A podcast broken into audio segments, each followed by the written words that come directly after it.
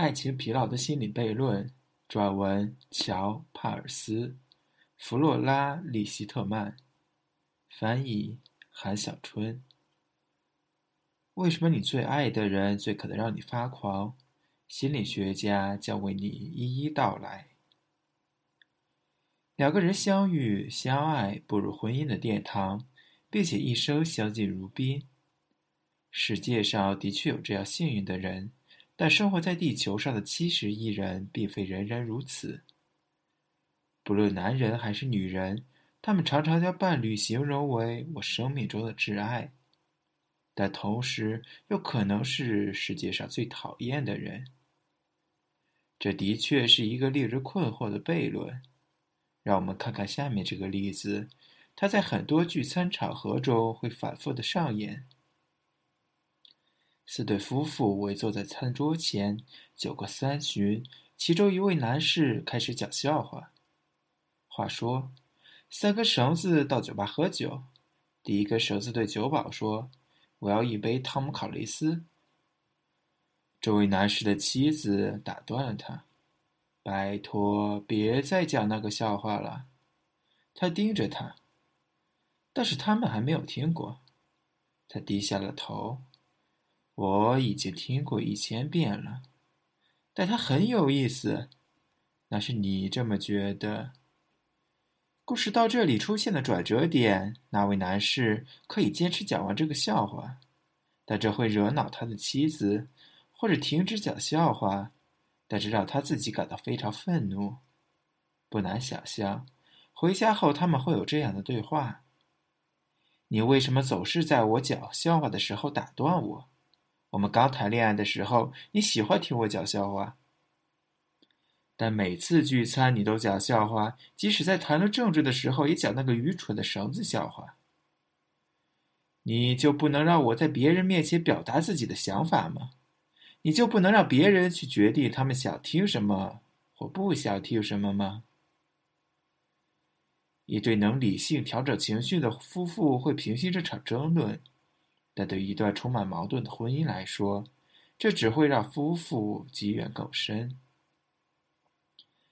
戴安·费尔姆利是美国加利福尼亚大学戴维斯分校的一名社会学家，他对造成夫妻矛盾的这种情况研究颇深。二十世纪八十年代，当他在印第安纳大学伯明顿分校做研究时，第一次揭开了这个问题的答案。他对那一天还记忆犹新。他正和他的一些女性朋友一起吃午饭，谈论的话题转向了伴侣关系。一位女士抱怨她的丈夫周末从来不陪她。菲尔姆利回忆道：“他总是忙于工作，她希望他能多陪陪她。”我问她：“一开始是她丈夫的什么特点吸引了她？”菲尔姆利的朋友回答说。她和丈夫在高中时相恋，而他对她一见倾心的原因就是她非常努力。我非常清楚的知道他会成为班中很有出息的人。菲尔姆利的朋友这样说道。另外一个女士说，她的未婚夫从来不和她分享她的感受。我问她：“他的什么特点吸引了你？”她答道：“他很深沉，有一种很深沉的气质。”我心想，深沉稳重的男士确实不会非常夸张的表达自己的情感，他们很少谈论自己的感受。在这些例子里，似乎一开始伴侣最吸引自己的品质，到后来却成了让自己讨厌的缺点。致命的吸引力。当费尔姆利决定研究这个问题时，他正在教授一门大课。大学二年级的学生常常为新的心理学理论的诞生提供基础，所以他决定在他的班级中进行实验。我让学生们拿出一张纸，想想自己的男朋友或女朋友，然后写下那个人最初吸引他们的地方。当你作为一名老师让学生回答问题时，他们常常给出他们认为你想听到的答案。所以他接下来问了一些毫不相关的问题来掩饰他想得到的答案。最后问了他们最不喜欢那个人的特点是什么。如果他们已经分手了，我问了他们分手的原因。研究结果证实了他最初的假设：不论是正在恋爱中还是已经分手的学生，谈恋爱的对象最开始吸引他们的特点，逐渐成为了令他们讨厌的特点。这种现象很普遍。在过去几十年中，费尔姆利以夫妻为研究对象来探索这个问题，并将它命名为“致命吸引力”。我们问一个男生喜欢前任女友什么。他列出了他身体的所有部位，包括最私密的部位。然而，当他回答为什么分手时，他说这段关系只是建立在性欲上，没有足够的爱情。我想，好吧，他恰恰是得到了他最初想要的东西。这样的例子不胜枚举。菲尔姆利说：“一开始幽默的人，后来可能被认为是不靠谱的或不成熟的。”一位女士报告。她最初被男朋友的幽默感所吸引，但后来她抱怨道：“他从来不认真对待他人的感情，开太多玩笑了。”关心是另外一个有着消极一面的积极品质。菲尔姆利称，有一位女士被一个非常细心且执着的男士所吸引，但是她不喜欢他总是试图去控制。另一位女士将她的前男友形容为关心的。敏感的，并且愿意倾听别人，但让她受不了的是，他很爱吃醋，并且他非常讨厌他去和朋友聚会。几乎所有你能想到的积极品质，到最后都会变得非常讨厌。和蔼可亲的人，随着时间的流逝会被看作是被动的；意志坚强的人，如果常常这样，便会成为固执和不可理喻的。外向健谈的人也可能成为喋喋不休的讨厌鬼，热切贴心的追求者变成了缠人的伴侣。一个富有激情的冒险者会成为一个不负责任的家长，一个美丽逗人的目标可能成为一个供养不起的伴侣。悠闲自在让人成为一个懒散的家伙，有狂热的兴趣爱好可能被看作工作狂。致命吸引力的概念在某种程度上很像另一个概念的反面，即快乐逆转。快乐逆转理论认为，一些本来是不愉悦的事情，比如吃辣椒，经过反复的体验会变成一种享受。开始的时候，我们发现了伴侣身上一个吸引人的品质，随着时间的流逝，这个品质慢慢变得让人讨厌了。菲尔姆利在全世界范围内进行验证，得到了相同的结果。另外，他经常发现，一个人越强烈的表现某一种特质，这种特质越可能成为让人讨厌的特质。这实质上可能是一个度的问题。例如，一个人如果极其搞笑，没完没了的讲笑话，这个人会很快的让自己的伴侣感到厌烦。但如果这个人只是偶尔给出一些诙谐的评论，就不会如此。到底发生了什么？为什么优点变成缺点，可爱沦为恼人？我把它称为幻灭。菲尔姆利说，他认为这可以由社会交换理论来解释。极端的品质可以产生奖赏，他说，但也会导致损失一些相关的东西。这在恋爱关系中尤其明显。以独立性为例，你的独立非常被你的伴侣所欣赏，这意味着你能够自食其力。菲尔姆利说：“但如果你太独立了，你的妻子就会觉得她自己不被需要了，而这就是恋爱关系中的损失。”菲尔姆利也想了很多办法，让妻让夫妻有效避免这些问题，自我意识就很有用。他回忆一位男士抱怨自己的妻子太固执了，但换个角度来说，他最爱的、让他一见钟情的就是他强势的性格，而且他说一定要娶她，并和他相伴一生。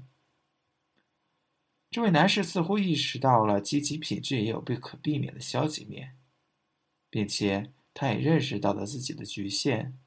他说：“我也很固执，而他也要容忍这一点。”你找到一个挚爱的人，他或他的品质没有消极面，这是不可能的。菲尔姆利说。社会过敏源，即使你的伴侣只是偶尔发型不整或边吃饭边说话，长时间的共同生活也会让你有大量机会看到这些行为。伊莱恩·哈特费尔德是美国夏威夷大学马诺阿分校的一名心理学家，他认为，在婚姻中，同样的事情会重复不断的发生，因为我们都有愚蠢的小怪癖。哈特费尔德认为，根据一种叫做等价学说的理论，这种讨厌的事会被放大。这种观点提出，社会规范鼓励团体及个人公平地对待他人，并且个体得到公平对待时感觉最好。等价学说给出的解释是：如果你感到你们的关系失衡了，你会通过恢复心理上或实际上的平衡，甚至通过离开这段关系来改变现状。但如果你是这段关系的受益者，你就会比较愿意忽略伴侣的坏习惯，较少的批评他的软肋。但是如果你认为那个家伙事事都占便宜，我得照顾八个孩子，哪都去不了，他竟然还在外面逍遥，这只会让你更加生气。”哈特菲尔德说道。迈克尔·坎尼安是美国路易斯维尔大学的一名心理学家。他提出社会过敏源的概念。社会过敏源是指一些小事一开始不会引起什么反应，但随着接触次数的累积，会导致情绪的集中爆发。这种小事可以分为四类：粗鲁的习惯，例如出声放屁或挖鼻屎，虽然不是故意要惹恼别人，但事实上的确惹到了；不顾及他人感受的行为。尽管不是有意为之，也会惹恼某个人。例如，你的妻子说，她会去干洗店取衣服，然而她忘了一次又一次。故意的冒犯行为，有一个人总是将他的观点强加于你，不论你是否感兴趣。肯尼安举例说，破坏规范。他说，并不是直接针对你，但违反了你的一些原则。例如，你知道一些人没有交税，虽然你没有必要去监督他们，但是你交了税，那么他没交税就是非常恼人的了。总体看来，这四类社会过敏源为我们与另一个人共同生活带来了挑战。坎尼安认为，导致矛盾发生的不仅是重复接触，当恋爱关系刚刚建立时，情侣们处于热恋期，总是情人眼里出西施。这时候，你并非没有意识到恋人习惯把指关节压得噼啪响，但你并不觉得那是什么大问题。慢慢的，当激情逐渐褪去，开宁安将这一过程叫做去浪漫化，情侣间便不再愿意忽视这种粗鲁的行为了。另一个造成这些社会过敏源会随时间变得越来越让人讨厌的原因是。他们在热恋过后会出现的更加频繁。美国萨姆休斯顿州立大学的心理学家罗兰 ·S. 米勒给出一个非常好的解释：一旦恋爱期结束，步入婚姻的殿堂，人们通常不会再那么注意自己的形象，因此，恋爱期那个将胡须剃干净、喷着古龙水吃早餐的恋人。会变成穿着内衣、不梳不洗，并且抢走最后一块甜甜圈的老公。男人和女人对不同社会过敏源的偏好以及讨厌程度不甚相同。随着关系的发展，男人倾向于将女人看作是不体谅、烦人、越来越野蛮以及操作性强的人。不足为奇的是，女人则认为男人越来越粗鲁。当遇到违反社会规定的时候，例如，看到有人在禁烟区吸烟或者逃避停车罚单时，女人会比男人更生气。大部分夫妻都有这样的体会：同样的行为如果出现在你的伴侣身上，你就会非常生气；而如果是其他人，就是相对容易忽略。坎尼安认为，这背后有两个原因：一个原因是，如果这个人不是你的伴侣。你相信你是能够避开这些行为的，你能够忍受晚餐时坐在一个非常讨厌的人的身边，是因为你知道吃完饭你就可以解脱了。但如果你的配偶和那个人一样讨厌，那你不仅今天晚餐要忍受，第二天的午餐还要忍受，以后的痛苦将无穷无尽。所以你该怎么办呢？怎样才能避免这些社会过敏源破坏你们的关系呢？坎尼安说：“你应该试着去接受伴侣的那些令人恼怒的习惯。”尽管这个建议的效果就像是多吃水果蔬菜有益健康的警告一样，这些缺点就是这个人的一部分。他说道：“想要爱其优点，就必须接受其缺点。”另一个稍微实用一点的方法是试着将行为重新归类。你可以将那些恼人的怪癖当做一种可爱的特质，肯尼安说。不幸的是。这种重新归类常常发生在人死之后。你的伴侣过去总是将泡泡糖觉得很香，这让你非常恼怒。但当你们在葬礼上追忆他时，这个行为似乎变得可爱起来了。如果你能在他还活着的时候就那样想，你便领先一步了。”他补充道。解决方法。当然，还有一些因素可能被我们忽略了。纽约州立大学史西分校的心理学家亚瑟·阿伦说：“有时我们会有意无意地挖苦自己的伴侣。”阿伦认为，有时我们有意识地去报复自己的伴侣，并且对方的软肋我们知道的最清楚。当你和别人闲逛时，通常不会谈论某些敏感话题，即使谈论也不会抓住不放。阿伦说。但在夫妻之间，彼此知道敏感的问题是什么，所以当伴侣提起这些话题时，自己会尤其愤怒。行为的故意性可能是导致我们生气的重要因素，就像猛烈的风，吹门不会伤害我们的感情，但愤怒的人关门却会。阿伦认为，这种故意的抓住不放，不仅仅出现在成人关系中。孩子们故意不整理他们的房间，直接拿着牛奶盒喝牛奶，以及不交作业，这些都是他们用来惹怒父母的方式。有位父母让他们太早睡觉，或者拒绝多给零用钱。和哈特菲尔德一样，阿伦也认为，当一段关系非常稳定时，这些反抗行为会被忽视，反之则会被夸大。冲突越来越多是关系出现问题的表现。幸亏有办法能够解决这个问题。阿伦认为，在夫妻关系中最好的办法之一就是，当你的伴侣遇到好事时，要一头庆祝。这比他或她遇到困难时提供帮助更有效。阿伦说。另外一个小技巧就是，经常和你的伴侣做一些有意义、有挑战以及刺激的事情。当你做了有益于你们关系的事时，你的伴侣便不会那么生气了。环球科学，二零一三年三月。